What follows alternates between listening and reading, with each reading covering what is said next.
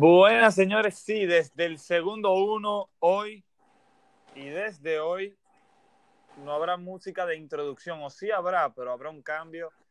Y bueno, señores, quiero saludarlos de antemano porque teníamos mucho sin, sin, bueno, sin hablar con ustedes, sin que nos oigan. Aquí junto el día de hoy, Augusto Rivas, le explicaré un poco más adelante por qué nuestra ausencia. Y también, señores, hay un formato nuevo de Citieños, lo cual lo irán escuchando. Bienvenido, Augusto. Saludos, saludos. Sí, eh, un buen tiempo sin hablar, sin comunicarnos con nuestros oyentes, pero pasaron un par de cosas, pasaron un par de cosas, Armando. Dite ahí qué fue lo que pasó, por qué tuvimos un pequeño break, como quien dice. Bueno, señores, primero comenzando, ya han pasado tres semanas, casi un mes, o alrededor de un mes, sucede primero lo de Diego Armando Maradona la verdad es que nosotros ninguno de los dos pudimos estar vivos para cuando dio el arte, algunos dirán el más bello que ha visto el fútbol, pero nosotros como fanáticos del fútbol, como amantes, como apasionados que somos, nos dolió a ambos. Ese fue el primer golpe y, y la verdad es que sí se había planificado y de todo hacer un podcast solamente en nombre de él. Eh, más adelante hablaremos tal vez un poco de él, de algunas anécdotas que dejaron sobre algunos acercados a él. También sucede el curso que yo estaba cogiendo de periodismo estaba llegando a su final, lo cual ya lo terminé, y eso también junto a la universidad me estaba chocando bastante. Y por último, señores, para rematar eh, nos llegó el coronavirus. Bueno, me llegó el coronavirus a mí a mis familiares, a Augusto no le llegó, gracias a Dios, pero eh, eso también afecta, eso hace un cambio. ¿Qué pasa? No es que eh, ha pasado mucho fútbol, ha pasado demasiado fútbol y por eso yo le quiero pedir perdón porque a eso que siempre nos oyen semana tras semana, se quedaron sin nuestra opinión de eso que todo sucedió. O sea, sabemos a gusto ya hasta quiénes son los que se van a enfrentar en UEFA Champions League Europa League. Correcto. Y así también tenemos eh, hoy mismo ya las semifinales de la Libertadores confirmadas. Sí, y, hay muchísimo fútbol de que vamos a hablar. Algo que yo le decía al principio, principio, es que va a haber un cambio en City Angels. Sí, va a haber un cambio. ¿Por qué? Porque mucha de la información que nosotros damos son los resultados. ¿Qué pasa? Los resultados cualquiera lo puede buscar poniéndolo en Google pero la opinión de nosotros, que es lo, de lo que de verdad yo le quiero dejar llegar a ustedes, lo que nos están oyendo, es lo que vamos a tratar de, bueno, de hacerles llegar a ustedes más, ¿no? Los resultados de, sí se lo vamos a mencionar, pero le vamos a dar la opinión de temas que estén sucediendo a la actualidad. El día de hoy, Augusto, les hablaremos a nuestro oyente primero sobre la partida de Diego Armando Maradona, lo que tú quieras, lo que, cómo vamos a decir, ¿con qué te quedas de él, no? Porque mucha gente, muchas críticas de, de todo, lo, haremos, lo hablaremos más adelante, pero sí. También, señores, hablaremos sobre el equipo del Balón de Oro. Según France Football, el mejor 11 de toda la historia. Y le vamos a comentar también el segundo equipo y el tercero. ¿Alguna duda? Lo que sea, lo aclaremos, lo, lo vamos a aclarar aquí. Sí, le vamos a mencionar cómo se están las tablas ahora mismo y también, y también, si Augusto quiere tocar un tema en específico, se tocará. A mí me gustaría tocar el tema Senadín Sidán, el cual tuvo muy fuerte en la cuerda floja, pero como mencionábamos en el último podcast, señor, que también le quiero pedir disculpas porque no fue el mejor audio y gracias a eso que sí nos oyeron por completo. No fue el mejor audio, pero también vamos a ir trabajando para mejorar y mejorar y mejorar para que sea nítido para sus oídos. Augusto, vamos a arrancar con Diego Armando Maradona, Augusto. Bueno, hay mucho que hablar de Maradona, pero de lo que más me impresiona a mí y es, señores, toda esta emoción, todo lo que se vio por la partida de Maradona. Imagínense, señores, que no hubiéramos estado en pandemia. Cómo se hubieran puesto las calles, los estadios, la gente.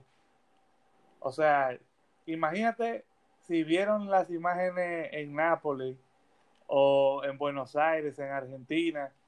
Imagínense si eso era con pandemia, señor. O sea, hubo gente que no fue al funeral, que no, que no salió a la calle por el virus. O sea, imagínense, si todo eso fue en tiempo de pandemia, yo no me quiero imaginar la cantidad de gente que hubiera habido si no tuviéramos en esta situación tan delicada donde el distanciamiento social es lo, es lo más importante.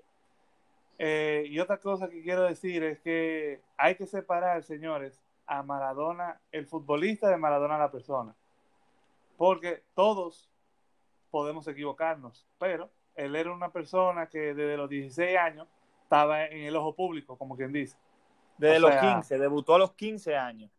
O sea, imagínate, eso es algo que a cualquiera le da presión, no todo el mundo lo maneja igual, pero como futbolista, de los mejores de todos los tiempos.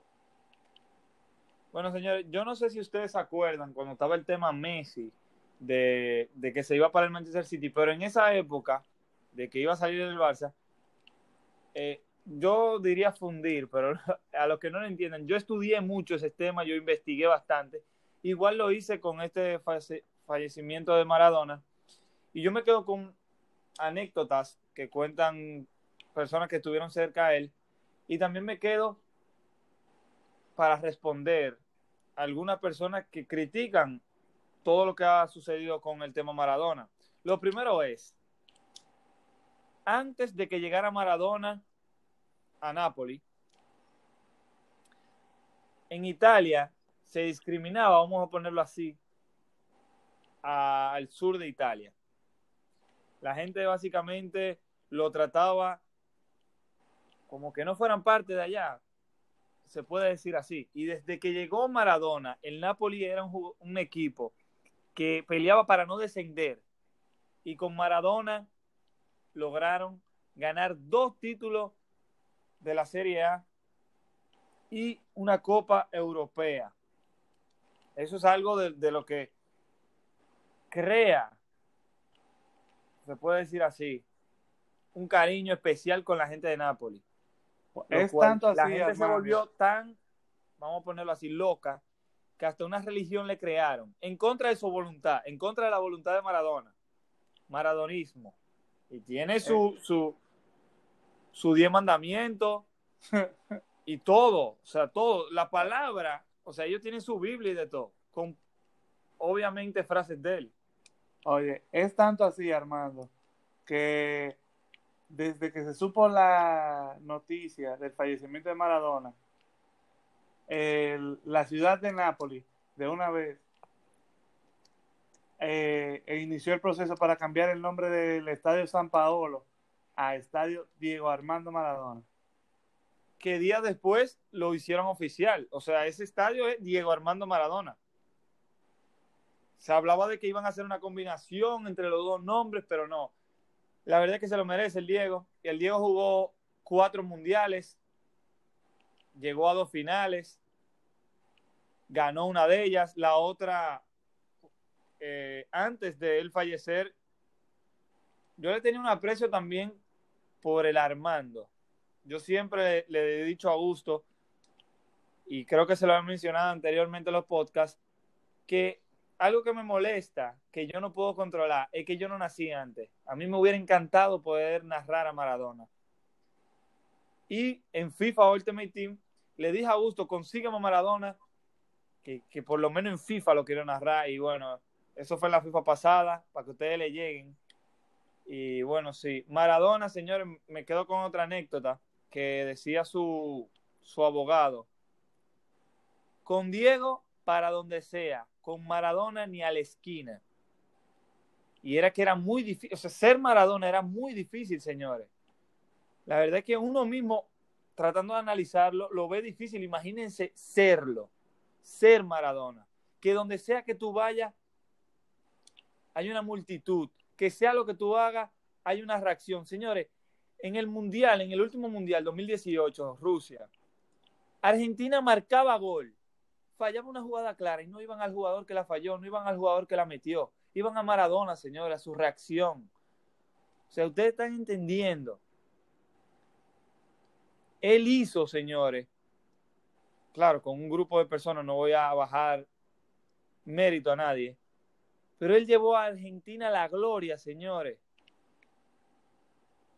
Una vez más, cuando se le daba por muerto, básicamente, y el mundial que pierden, señores, la final ante Alemania, en mi opinión, fue un robo. O ustedes lo pueden buscar en el mismo Instagram de Maradona.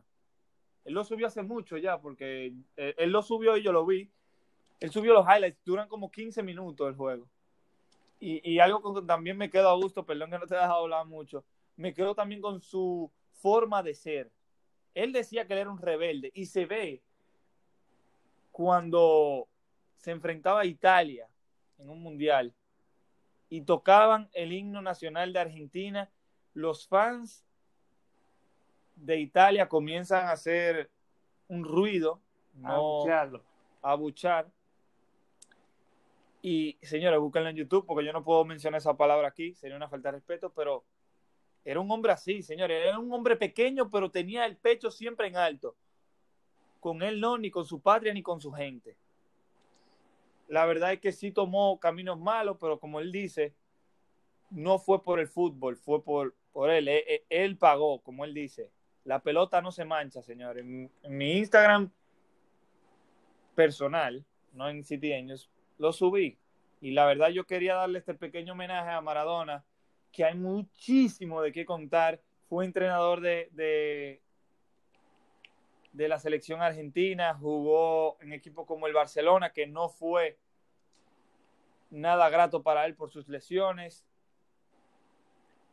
En Nápoles fue una leyenda en Boca Juniors fue una leyenda. En Sevilla, otra anécdota, lo voy a hacer rápido. Llegó a Sevilla, vio un compañero de él. Ahora mismo no me acuerdo del nombre de su compañero y lo vio con una réplica de Rolex. Maradona utilizaba dos relojes. Eh, uno que le había regalado su hija y otro muy valioso. Era edición limitada.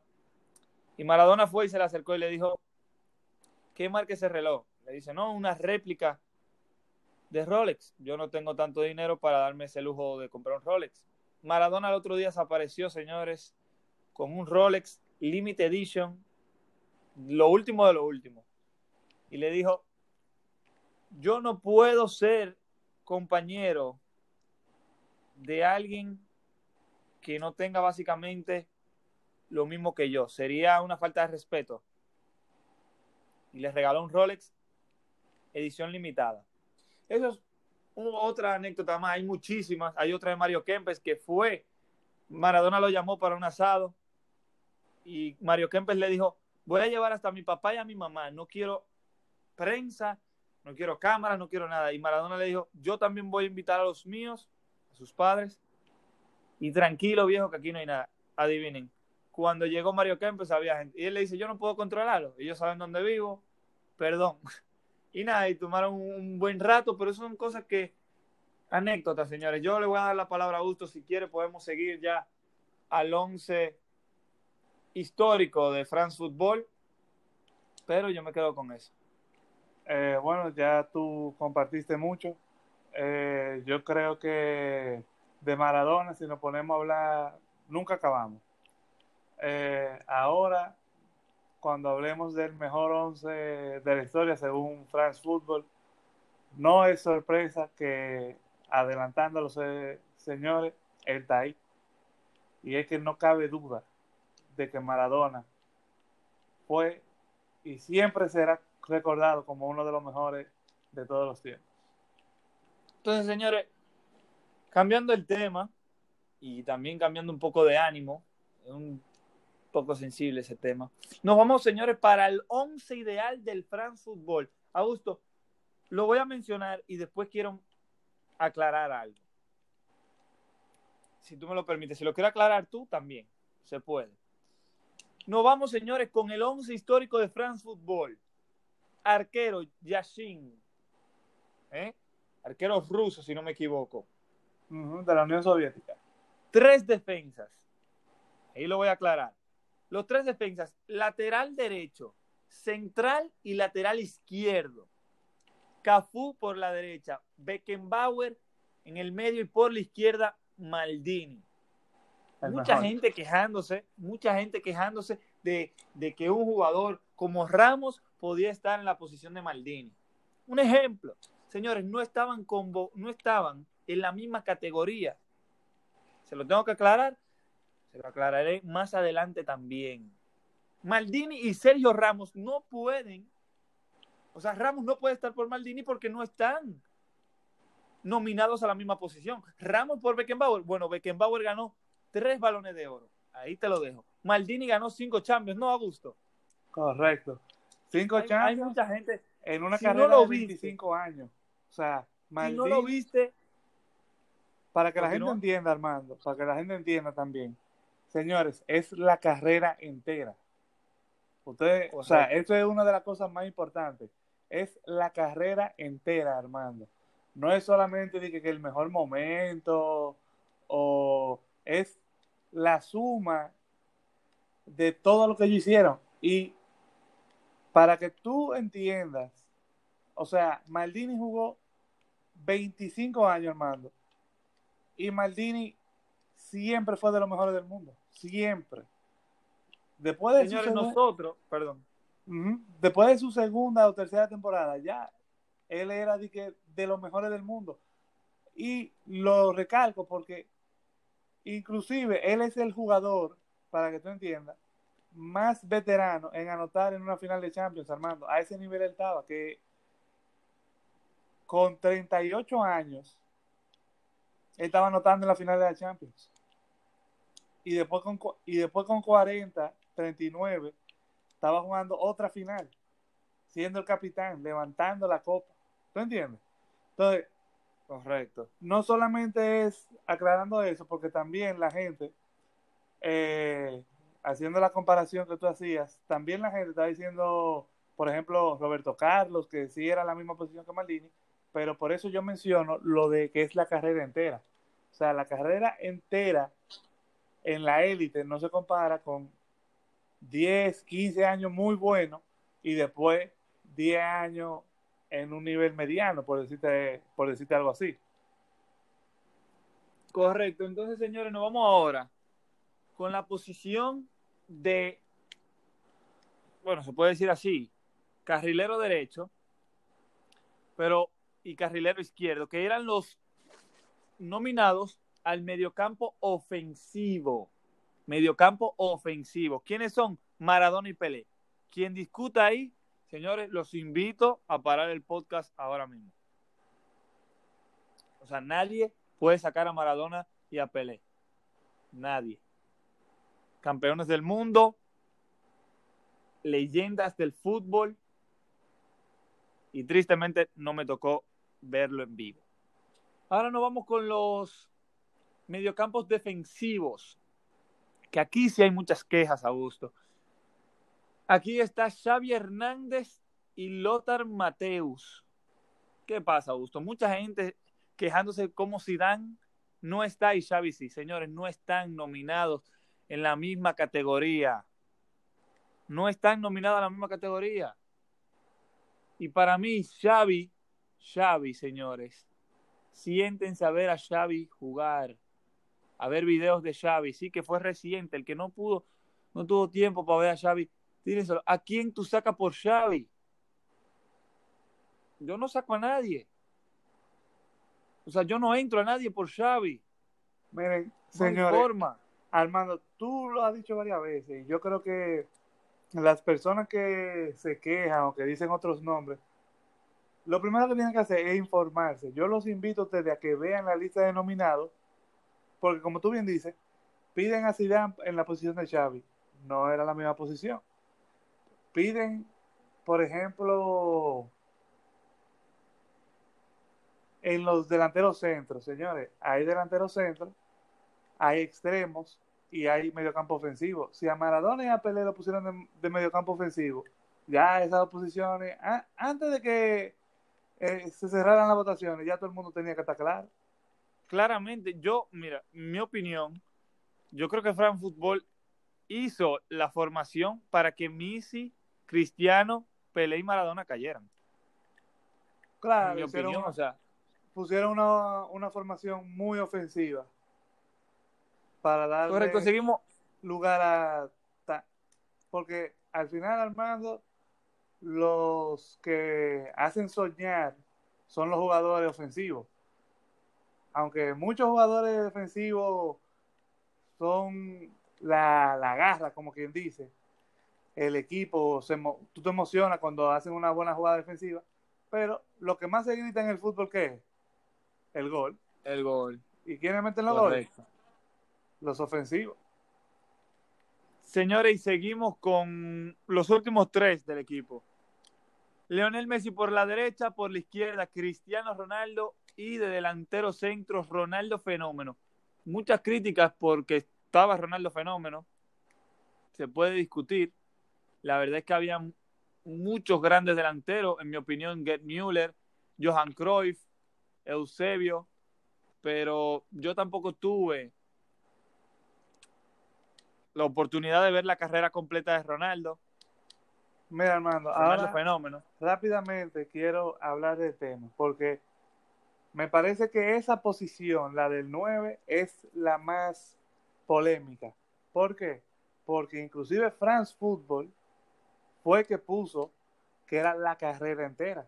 Entonces, es verdad que Ronaldo el fenómeno tuvo una muy buena carrera, pero todos sabemos que los últimos años de su carrera estuvieron muy mermados por su condición física y bueno, él fue de los mejores, pero yo creo que hay jugadores que obviamente no, algunos no lo pudimos ver en vivo, tú y yo, pero hay jugadores que también tenían muchísimo mérito. Ahora, algo que yo sí he escuchado es que en su prime, en el mejor momento de su carrera, Ronaldo el fenómeno era, era otra cosa. O sea, No, entre eso- los top 3 lo ponen de la historia. y eso nadie lo puede discutir que en su prime él era eh, tal vez el mejor en la historia en su prime. Pero No, y por eso, eh, el día que nosotros hicimos, perdón que te interrumpa, el día que nosotros hicimos nuestro 11 cada uno, yo consideré que era la temporada entera y por eso no lo puse a él, o sea, la carrera entera, eso no lo puse a él, puse a Gerd Müller. Entonces, con algo que yo me quedo de que Ronaldo Fenómeno llegó al Mundial del 2002 después de una lesión y la rompió. Así ¿y de, qué, ¿y de qué forma la rompió? Porque no fue de que, la rompió. No, pero tú los goles de la final, como él se comió a Alemania. No, es otro nivel. Entonces, así terminamos el equipo de oro, el primer equipo, los ganadores. Y ahora le voy a mencionar rápido el segundo y el tercer equipo.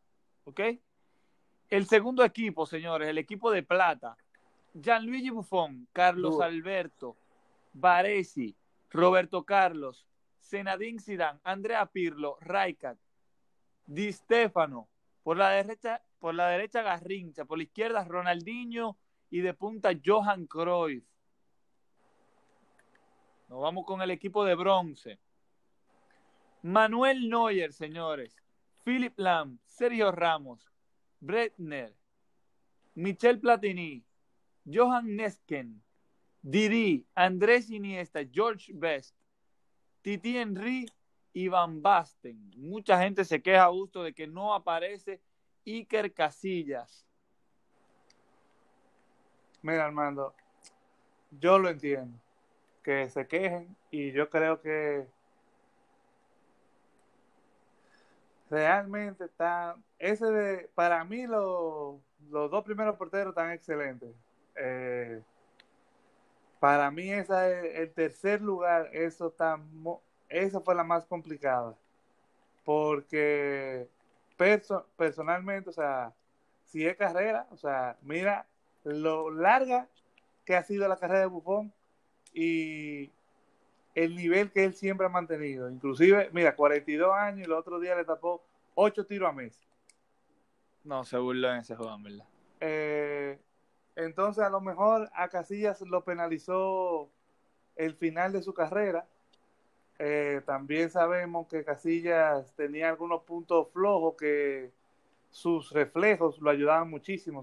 O sea, Casillas tenía una velocidad y unos reflejos impresionantes, pero eso se notaba mucho porque él tenía que, arreglar su posicionamiento a veces y cosas así. Pero yo entiendo que esa era la, una de las más difíciles, la tercera, el portero de la del tercer equipo. Correcto. Eh, señores, ah, hay un tema que yo quiero tocar, ya hemos tocado dos. Eh, esto es en vivo, por si oyen perros ladrando, señores. Eh, en, ambas casas hay perros. Vamos a terminar con lo de Fran Fútbol, señores. Erling Haaland, Golden Boy, el mejor jugador sub-21, entra a una lista de jugadores de algunos que han llegado bastante lejos y otros que llegaron solamente ahí, se puede decir. Eh, los Golden Boy no utilizaron todo su potencial. Correcto. Hay jugadores del Golden Boy como Messi, como el Kun Agüero, Paul Pogba, Mbappé, Joao Félix, el mismo Isco Alarcón. Grandes jugadores, grandes jugadores han ganado ese premio. Ahora nos vamos, señores, con el premio The Best. Lo ganó nada más y nada menos que Robert Lewandowski. No es sorpresa no es sorpresa. Lo que sí es sorpresa, Augusto, es que el entrenador de la temporada se lo llevó Jorgen Klopp, que ni él mismo se lo imaginaba. Estoy totalmente en desacuerdo con eso. Yo quiero saber qué es lo que tiene que hacer Flick. Como dijo Mourinho, a lo mejor se van a tener que inventar un par de competencias más para que él la gane, a ver si no lo cogen. Porque realmente tu trabajo como entrenador es que tu equipo haga lo mejor posible, ¿verdad? Y si tú ganaste todas las competencias en las que tú participaste, bueno, tu equipo hizo lo mejor posible, ¿sí o no? No solamente eso, Augusto, sino que también cojo un equipo que estaba en desastre. Un desastre. Que estaba en crisis, sí. En crisis, correcto. Eh, nos vamos, señores, con el gol de la temporada. Se lo ganó Hyun-Min Song, señores. Golazo ante el Burnley la temporada pasada. La ganadora de la Best fue Lucy Bronze, jugadora del Manchester City. Bueno, llegó este verano. Y señores, aparecieron los equipos de Best. Creo que ustedes se lo pueden imaginar. Entre ellos, bueno, el masculino. Miren esto, miren esto que sucedió. El arquero da Best fue Manuel Neuer. Y en el 11 lo ganó Allison, pero ¿qué pasa? ¿Qué pasa? El 11, ¿quién es que lo vota, Augusto? ¿Los fanáticos o los reporteros? Mira, el 11, según entiendo yo, lo vota una combinación de los jugadores y los fanáticos y los propios jugadores. O sea, los jugadores, pero los capitanes y cosas así, ¿verdad? Y los fanáticos también. Entonces, una, es una combinación de todo, pero por ejemplo, para The Best, lo que votan son un periodista de cada país asociado a FIFA, el capitán y el entrenador. Correcto, señores, seguimos.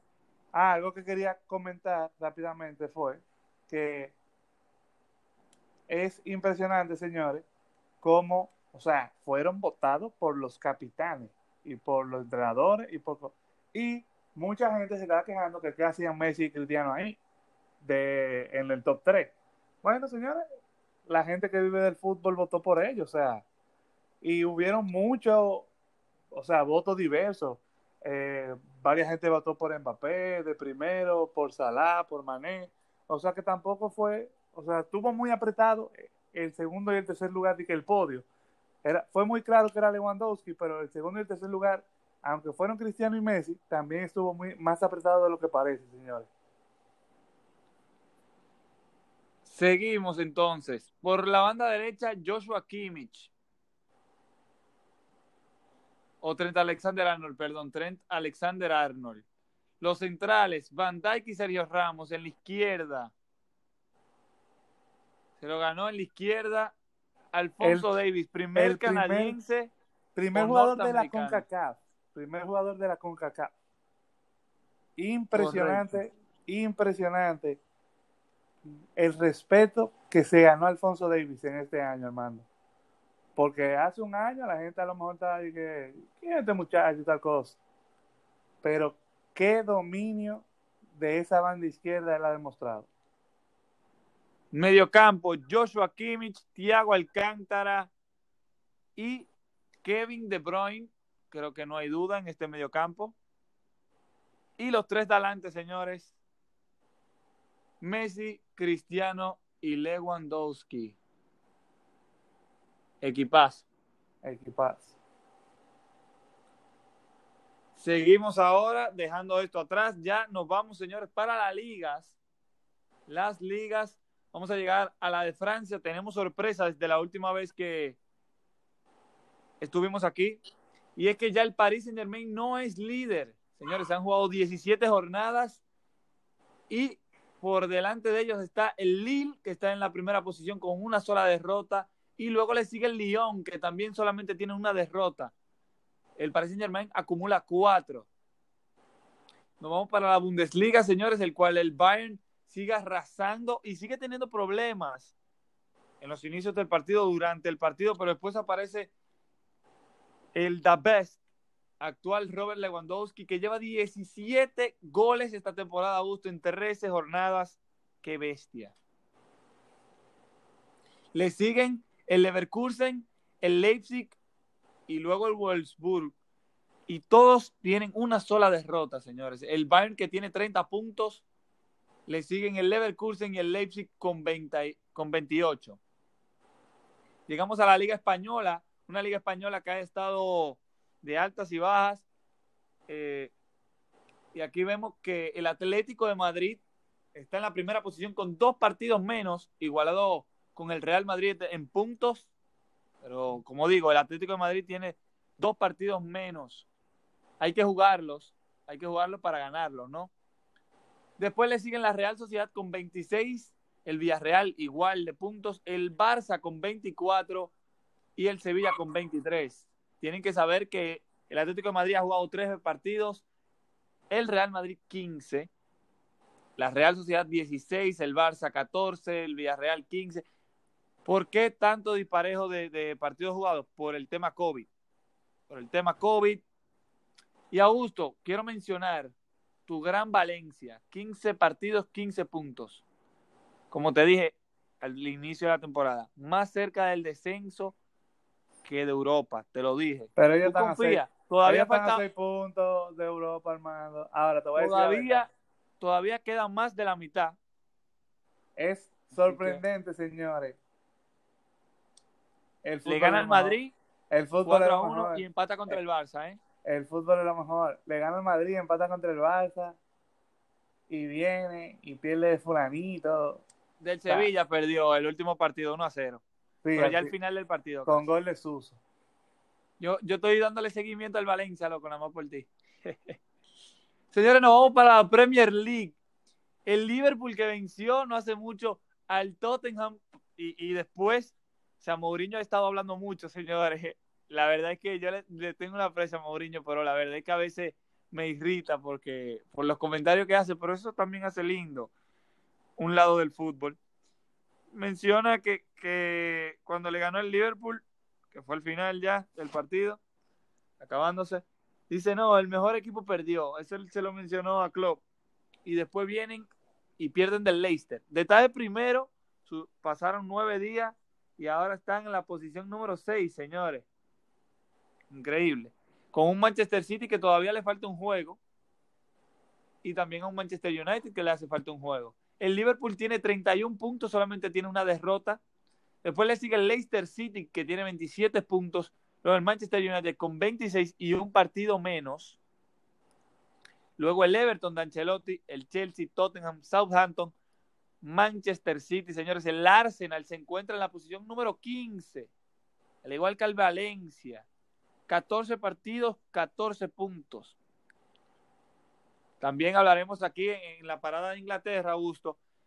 se jugó los cuartos de finales de la Carabao Cup, o se puede decir del Manchester City Cup, porque el Manchester City ha sido el campeón las últimas tres ediciones y sorpresa, el Manchester City se encuentra en las semifinales, le ganó 4 por 1 al Arsenal. Eh, la verdad que fue un partido muy atractivo hasta el segundo gol del Manchester City, que fue un error del arquero. Ya yo creo que ese fue la gota que derramó el vaso y cayeron los otros dos. También, señores, ganó un equipo de división inferior, el Brentford. Le ganó, si no me equivoco, al Newcastle, le ganó 1 por 0 por la mínima y se enfrentará ante el Tottenham Hotspur que hoy ganó 3 a 1. Hoy ganó 3 a 1 y el Manchester United que le ganó al Everton 2 a 0 se enfrentará al Manchester City, señores, el 4 de enero. También hablando de todo un poco, en Inglaterra se tuvo que reducir los equipos, o sea, la visita de los, de los aficionados a los partidos los equipos que había. Solamente ahora se puede en el estadio del Everton y del Liverpool, es decir, solamente en Liverpool, porque hay un rebrote de coronavirus, hay una segunda ola, se puede decir, o tercera, ya ni siquiera sé por cuál vamos. Augusto, Augusto, antes de pasar a la Serie A, porque te quiero ir a mi madre. Este sábado, señores, se enfrentan Leicester, Manchester United, partido esencial entre el segundo y el tercero. Y también, señores, partido atractivo, se pueden decir, Chelsea-Arsenal, Arsenal, Chelsea, un Chelsea que cuenta sin Shewell y sin Reis, dos jugadores esenciales en su defensa, que no van o que están en dudas. Si Jack no va a participar, y de parte del Liverpool, señores, se enfrenta al West Brom Albion. Se dice que viene goleada de ese lado. Señores, quiero recordarles que yo juego fantasy de la Premier League y de la Champions. Eh, hablaremos más adelante tal vez de eso. Pero si tienen alguna duda, alguna, quieren alguna sugerencia, me pueden escribir al DM de City Angels TV en Instagram. Yo le voy a responder con todo lo que sé, con todo ¿cómo se dice esa palabra, Augusto? Con todo mi conocimiento, con todo mi conocimiento. con toda tu sapiencia, míralo ahí. y bueno, ya sí, Augusto, ya sí, no te voy a dar más para esperar, Augusto. Yo te voy a decir, eh, nombrarlo a ti, al único equipo invicto en las cinco grandes ligas, señores. Fresquecito del horno del día de hoy. Augusto, dale para allá. Me voy a poner a llorar. Ey, señor Augusto se puso a llorar después de que se acabó el partido Milan-Lazio. Señores, señores, vamos a hacerlo rápido. El Milan, sí, cuatro de sus titulares le ganó hoy 3-2 a la Lazio. Después de haber empezado 2 0, se lo empataron. Y en el minuto 92, Teo Hernández, con un cabezazo de un córner, ganó el partido para el Milan. Señores, qué emoción. Mucha gente sabe que el Milan no ha estado en sus mejores años eh, en esta última década. Y la verdad es que a los neutrales me imagino que también debe emocionarlos. Eh, pero wow, señores. Hoy fue uno de los, de los juegos que más me ha emocionado en, en varios años. Eh, señores, el Milan acaba esta jornada 14 en el primer lugar con 34 puntos. El Inter le sigue con 33 muy cerca. Después está la Roma con 27 y el Sassuolo con 26. Más atrás, ah, bueno, hay que mencionarlo, hay que mencionarlo. Claro, a la Juve le quitaron los tres puntos que le habían dado del juego del Napoli, que sabía que le habían otorgado por el problema de que el Napoli no fue. Ese juego se tiene que jugar, señores. Y al Napoli le devolvieron su punto porque... Y le devolvieron su punto porque también le habían quitado su punto. Eh, entonces, ya ustedes saben, señores, la Juve que perdió con la Fiorentina 3 a 0, señores, un desastre para terminar el 2020 de, parte de la Juve. Eh, roja cuadrado, la Juve es el equipo con más rojas de las cinco grandes ligas. Tiene cinco rojas en lo que va de liga y cuatro han sido directas. O sea que algo, o está muy emocionado, no sé, pero algo está pasando ahí. Bueno, señores, para no ponérselo muy largo, la Serie A está pasando por uno de los años que por lo menos parece que va a ser más emocionante la carrera por el título, porque ya el Milan le lleva 10 puntos a la Juve ahora mismo y el Inter 9 puntos. O sea que hay dos equipos. Hay que... ganador. No, pero por lo menos hay, hay dos equipos que están a una buena distancia de la Juve, porque así como hay que decir que la Juve tiene 24 puntos y el Napoli 25, tiene un juego menos. Claro. O sea que técnicamente se podrían poner a 7 y a 6. Claro, con una victoria de la Juve se pone en la posición número 3. Exacto, empate con la Roma. Correcto. Y, igual el Napoli, si gana, se cuela en esa posición. Algo que quiero mencionarles, señores, algo que quiero mencionarles es que de esta Serie A, yo no pido que el Milan gane la liga. Tal vez por gusto sí, me gustaría verlo, esa emoción. Y además yo tengo casi una década que no veo al Milan ganar eh, una liga. Yo lo único que pido es que clasifiquen a Champions y que le toque el Manchester City. Mira, Armando, eso es lo que yo, creo que si ellos, yo creo que si eso pasa, si ellos pasa una cobertura especial desde San Siro, vamos a las, no, a mí me gustaría ir para Manchester, pero lo que pasa es que con tema de la visa tuviera que, que bregar un poco más, pero se logra, se logra. Vamos ver, vamos a forzarlo. Mira, Armando, realmente eh, uno se emociona por cómo pasan los juegos y cosas así, como se está dando la liga, pero realmente el objetivo sigue siendo clasificar a Champions aunque por qué no se, aunque se puede soñar, claro que sí, pero volver a Champions después de tantos años sigue siendo el objetivo, como que dice, ese es el objetivo, o sea, eso es lo que se quiere lograr. Si se logra más de ahí, qué bueno, pero eso es lo que se quiere lograr. Y le llevamos ocho puntos, o sea, nueve, nueve puntos al equipo que está en, en, el quinto lugar, o sea que son tres juegos, como que dice, llevamos 14 se está dando bien por ahora. Señores, y antes de ir al siguiente tema y dejar las ligas atrás, quiero mencionarle los goleadores de cada liga, los top 3. Y vamos a comenzar ahora de fin hacia inicio. Y nos vamos, señores, con la Serie A. Cristiano Ronaldo tiene 12 goles, Romelo Lukaku 11, le sigue Zlatan Ibrahimovic con 10. En la Premier League, Mohamed Salah tiene 13 goles, Carvin Lewin le sigue con 11, Jimmy Vardy y Hyun Min Song, lo mismo también, tienen 11 goles los tres. Mohamed Salah, sabemos que con 13 goles. En las asistencias, Harry King tiene 10. Kevin De Bruyne tiene 7 y Grealish con 6. Le dije a Augusto, le dije a Augusto que Kevin De Bruyne va a terminar con más asistencias que Kane. Anótenlo ahí, anótenlo ahí. Y eso que le llevaba una ventaja bastante amplia. Eh, seguimos con la liga. Gerard Moreno con ocho goles, al igual que Iago Aspas y Karim Benzema. Augusto, lo de Karim Benzema esta temporada, madre mía, madre mía lo de Benzema. Después le siguen Messi, Suárez y Oyarzabal, los tres con siete goles.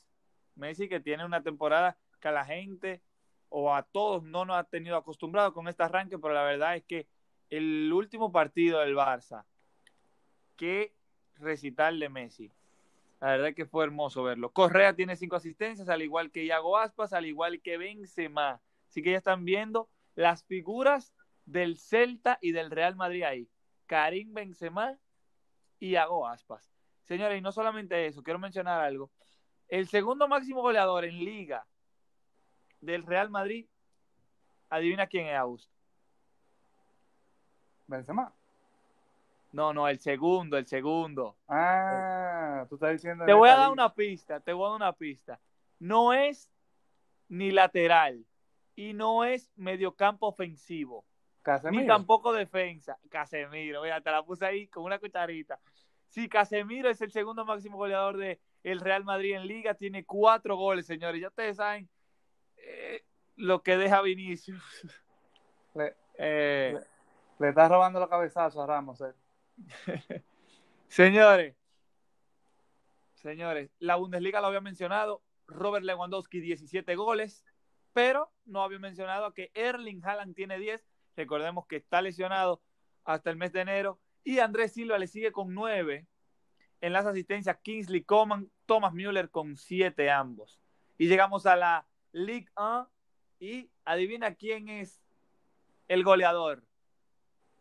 Mbappé. Mbappé, eso no importa cuando tú lo veas.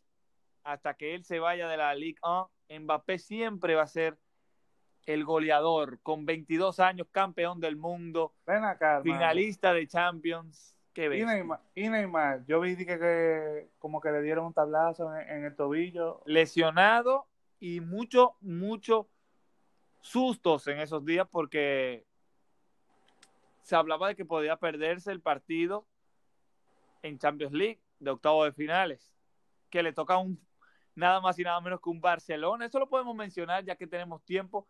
Señores, tenemos los octavos de finales de la Champions. Perdónenme que sea tan drástico, pero hay que darle, no me puedo ir así, no me puedo ir así. Es una falta de respeto. El segundo goleador con 10 es Día del Rems. Después le sigue Ekambi con 9. En las asistencias está Derlot del Montpellier y Tuavin al igual que Babá, todos tienen seis asistencias. Y así terminamos, señores, el tema de las ligas, partidos que pueden ver o, o que puedo recomendar para ver. Bueno, un poco complicado porque ya muchas ligas no juegan hasta enero, pero sí les recomiendo, señores, que se tiren la Premier League que nunca para. El próximo partido de la liga se juega el 29 de este mes de diciembre, señores. Así que falta mucho mambo todavía les recomiendo la Premier League. Es lo que hay, es lo que nunca para, es la mejor liga del mundo en mi opinión. Mejores entrenadores, jugadores, mejor sueldo, mejor views, todo. Mejor fantasy también. Entonces, Augusto, nos vamos a mencionar lo, los octavos de finales de la Champions y después le vamos a dar al tema Messi que acaba de romper un récord. Tato. Vamos a dar allá. Augusto, ¿cuál es el juego que más te emociona? de estos octavos de finales? Bueno, que más me emociona. Alguna gente quiere que yo diga PSG Barça, pero es que yo me encuentro eso como que. Eh. Hay favorito ahí, ¿no? Mira, te voy a decir la verdad. Desde ahora, ¿eh? Estamos hablando el de Leipzig Liverpool. Falta mucho. El Leipzig, el Leipzig Liverpool, yo creo que es el juego que más me emociona. A mí también, sinceramente es que son dos equipos que juegan ella, güey, vamos allá. Eh, es un partido. Entonces el Barça, el Barça tiene como que su día, como que, ay, hoy vamos a jugar bien, ay, hoy vamos a jugar mal. Entonces yo no te puedo decir porque febrero falta mucho. Quién sabe si Neymar a lo mejor se lesiona para el cumpleaños del hermano. él vuelve de lesión, a no le haga eso a él. Pero siempre cuando el cumpleaños la hermana, hermano. Entonces, si él quiere decir que se, se adelantó, se adelantó, y, y si él quiere lesionarse el dedo meñique del pie y decir que no puede jugar porque su hermana cumpleaños. No, no, no, así no. Así no, así no me gusta. Señores, eh, pues sí. El Real Madrid-Atalanta también me llama mucho la atención. Señores, el que no sabe, no está enterado. El Papo Gómez se va del Atalanta, señores. Sí, ya ahora en enero hay muchos jugadores que se van, pero el tema del Papu fue que tuvo un conflicto con Gasperini, tuiteó, o mejor dicho, posteó en Instagram, en su historia, después de que me vaya lo sabrán todo lo que pasó. Y es así. Hay jugadores como Augusto, también Diego Costa, que se va en enero. El 27 de diciembre se dice que va a salir una rueda de prensa sobre que el futuro de Messi, qué pasará con el futuro de Messi. también se confirmó que Eriksen se va, o sea que... Correcto, que está en el mercado de transferencia. Así que ya ustedes saben. Pero nada, estamos hablando de la Champions. Armando, ¿cuál fue el juego que tú crees que le quedó más cómodo a uno de los grandes? Como que tú dices que no, eso se sabe, o no se sabe, pero que casi tú, tú lo ves muy favorito en un equipo. Mira, yo veo varios partidos así, pero yo me quedo con Lazio Bayern.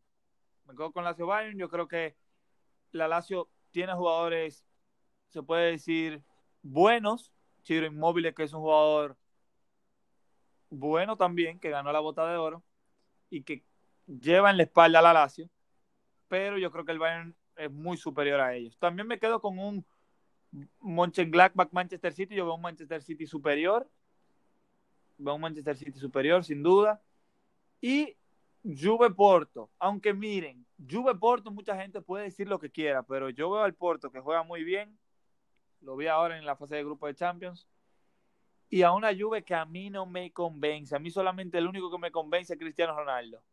La verdad es que Andrea Pirlo, eh, mi jugador favorito, eh, el que me hizo jugar fútbol como yo juego el día de hoy, pero no, la verdad es que el entrenador no, no, todavía no me convence, de verdad que no. Hay juegazos, señores, ya hemos mencionado bastantes, hemos mencionado bastantes, que se nos quedan Atlético de Madrid, Chelsea, eso es un juegazo, Augusto. Eso es un juegazo, partidazo, como lo quieran llamar. La verdad es que Cholo Simeone ante Frank Lampard, un Chelsea joven, pero rápido y un poco de experiencia también ahí. Pero también un Atlético de Madrid que para mí todo, todo lo tiene. Eh, también un Sevilla, Borussia Dortmund, muy buen juego.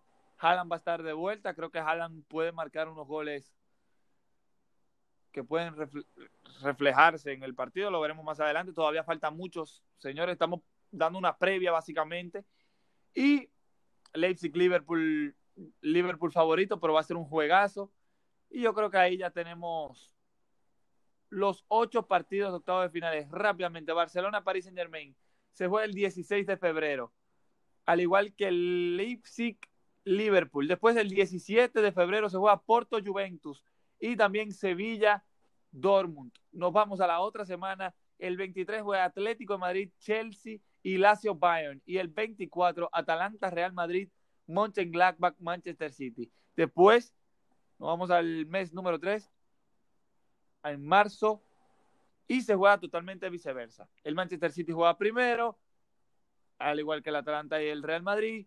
Después ya entienden, Lazio Bayern, Atlético Chelsea, después los otros.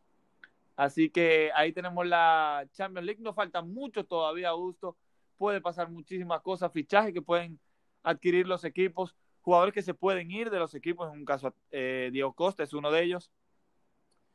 Y Augusto, el último tema ya. Antes de las preguntas, Messi, 644 goles con el Barcelona. Supera al rey del fútbol. Messi, ¿ha arrebatado la corona de pelea, Augusto? O sea, él rompió el récord de más goles en un mismo club. Eh, señores, eso realmente es impresionante, no importa dónde tú lo veas, pero también hay que considerar cómo, o sea, el nivel de la competencia en el que lo hace Messi. Porque hoy en día, ni siquiera vamos a hablar de la liga, que Pelé lo hizo en Brasil, que Messi lo hizo en España, ni siquiera vamos a hablar de la diferencia de liga, vamos a hablar del jugador, o sea, el atleta de hoy en día es un atleta que se entrena más duro, tiene una mejor nutrición, eh, o sea, es una cosa diferente. Correcto. También los compañeros son de mejor calidad aunque el rival es de peor, indiferente, si te puede decir. Eh, la verdad es que lo de Messi no me sorprende y le doy gracias a Dios de que pudimos ver esta leyenda y algunas más, algunas más, pero lo de Messi hay que dársela, ojalá, te digo, desde mi punto de vista como fanático, ojalá y se quede en el Barça, como fanático del Manchester City, ojalá se vaya para el City. Si se va a ir para, para el Paris Saint Germain, no, no, no, no, no. Mejor que se quede en el Barça. Pero sí me gustaría tenerlo en el City, aunque, aunque, eso se pudiera hablar en otro podcast. Señores, el jugador ideal, lo voy a decir en secreto, el jugador ideal para el Manchester City la próxima temporada es Erling Haaland. No Mbappé, no Messi, Erling Haaland. Eso es lo que le hace falta al City. Se va Güero, se va Güero. Mi leyenda, queridísimo de mi parte. Pero Erling Haaland es el jugador. Claro, el mando del Golden Boy. Uh, su cláusula es de 75 millones la temporada que viene. O sea que se logra. Se logra. Pero si el City gana la Champions, it's okay. Entonces, Augusto, si tú no quieres agregar nada más sobre este tema, ah, algo que no se me puede quedar, un chisme, un chisme ahí chiquitico. Tú sabes que, que Messi sacó este récord o igualó a Pelé, Pelé sacó un mensaje de felicitándolo a Messi y todo eso. Eh, ahora comenzaron la gente a estoquear Pelé y ven que Pelé tiene de que leading goal scorer of all times con 1283 goles. Hay mucha gente que dice que él lo comenzó, que él lo puso ahora después de que Messi rompió su récord con un mismo club. Pero la verdad es que no, señores, eso lo tenía hace mucho tiempo. Al igual que él tiene en su descripción que ha ganado tres mundiales y que es el mejor jugador de el Century, ¿no? Entonces, Augusto, nos vamos con la pregunta que nos hicieron en Instagram, Tato. Vamos arriba. Vamos allá, entonces. Señores, nos vamos con la pregunta número uno. ¿Quién es el favorito actualmente para ganar la Premier League? El Liverpool. Se puede decir el Liverpool, porque es el que está de primero actualmente y lleva una ventaja.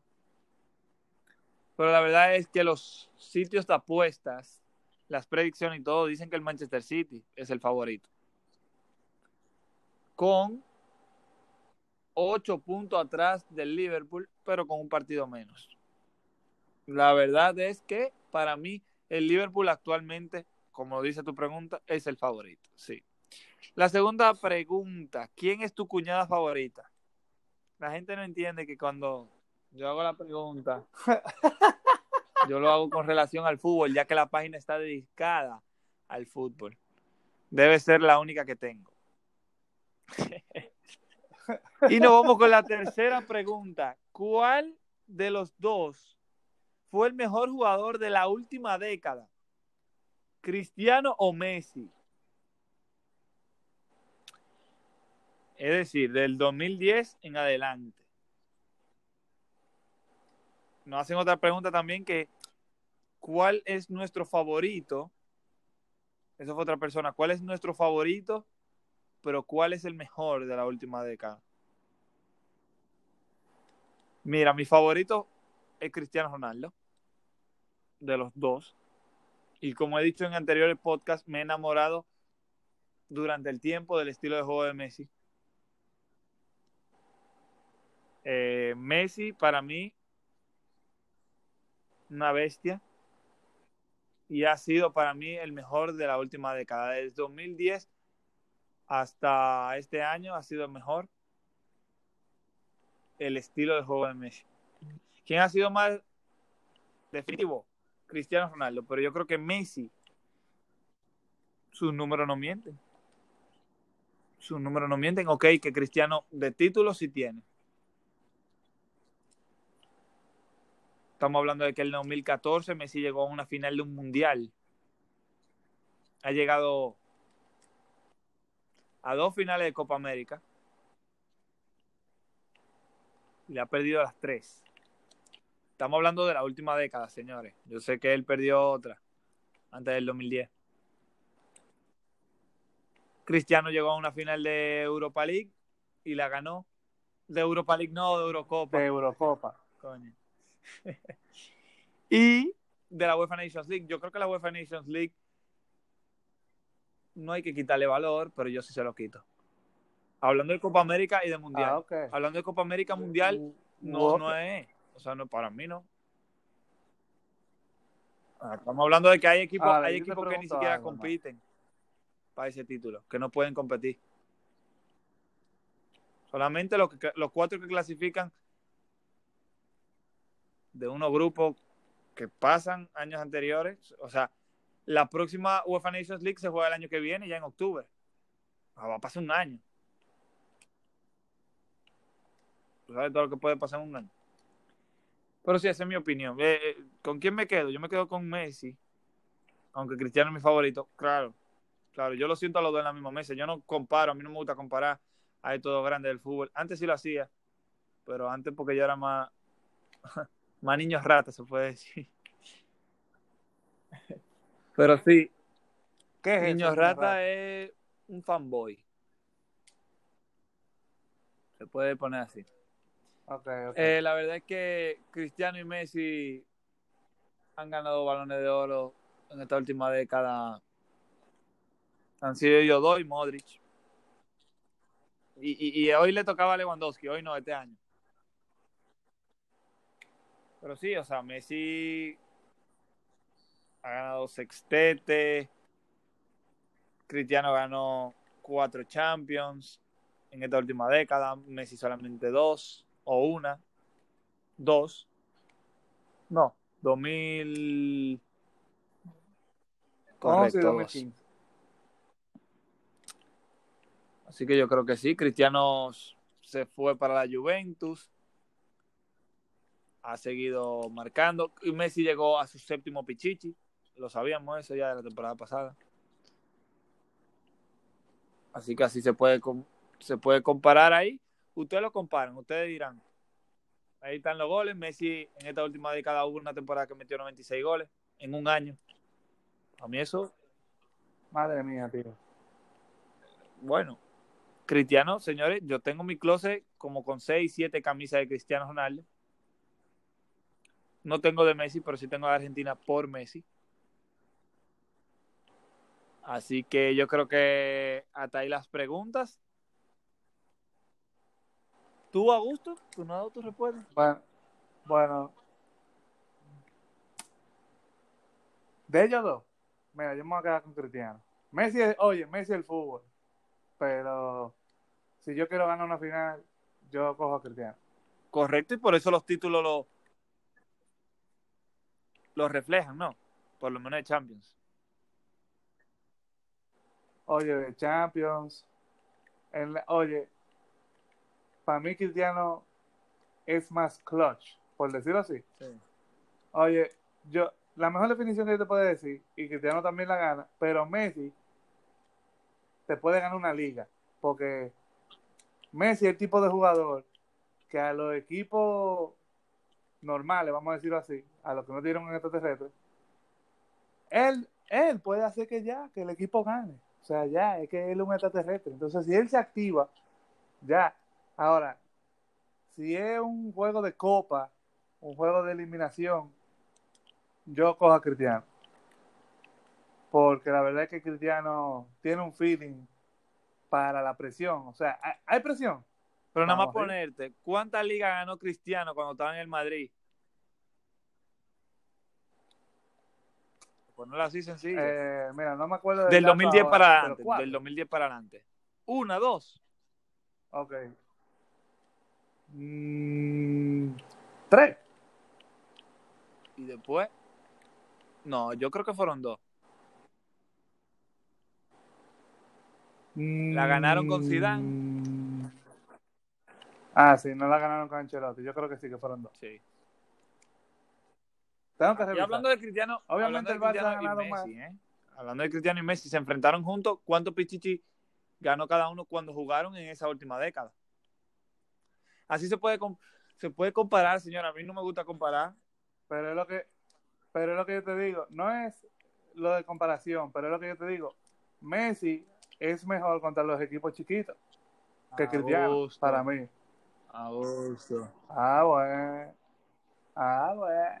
Augusto. No diga eso. ¿Cuál es el Ah, equipo bueno. favorito de Messi en la liga?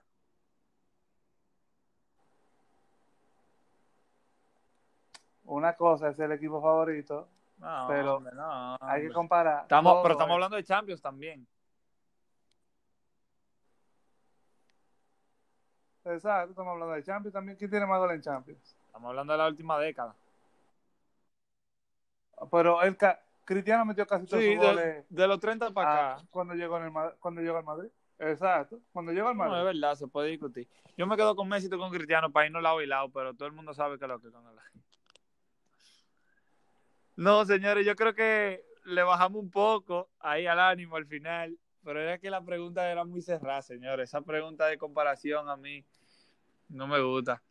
Eh, puede traer mucha polémica. Bueno, señores, esperamos seguir dándole un mejor contenido el año que viene.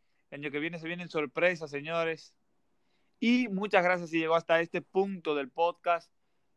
La verdad es que me hacía falta y por eso me extendí esos minutos. Y nada, feliz Navidad. Y yo creo que hasta feliz año nuevo y nos vemos el año que viene, señores. La verdad es que se pasó muy bien este año. Primer año en debut de los podcasts. Enhorabuena, Augusto. El año que viene, señores, nos venimos con muchas sorpresas más.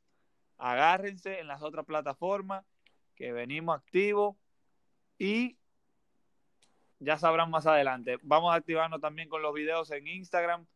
No se apuren. Estamos on. Augusto, espíritu. Señores, feliz Navidad. Feliz Año Nuevo. Cuídense que el coronavirus sigue siendo una realidad, señores. La gente cree que porque es diciembre hay que salir, hay que juntarse y cosas. Y uno se puede juntar, pero vamos a ser conscientes, señores. Vamos a cuidarnos. Y esperemos que el 2021 sea un mucho mejor año que lo que fue el 2020.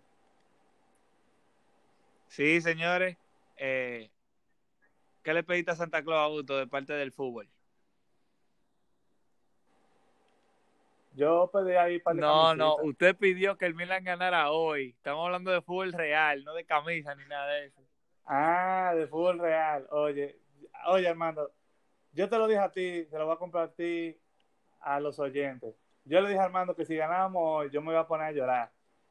¿Pero por qué? Porque ah, el Alacio, a lo mejor cualquiera que lo oye dice que, pero el Alacio, eso no tiene que ver. Señores, el Alacio es un equipo duro. Y al Milan le faltaban cuatro titulares o sea, ¿qué equipo? Y así lo dejamos, señores. Muchas gracias y un fuerte abrazo y hasta luego 2020.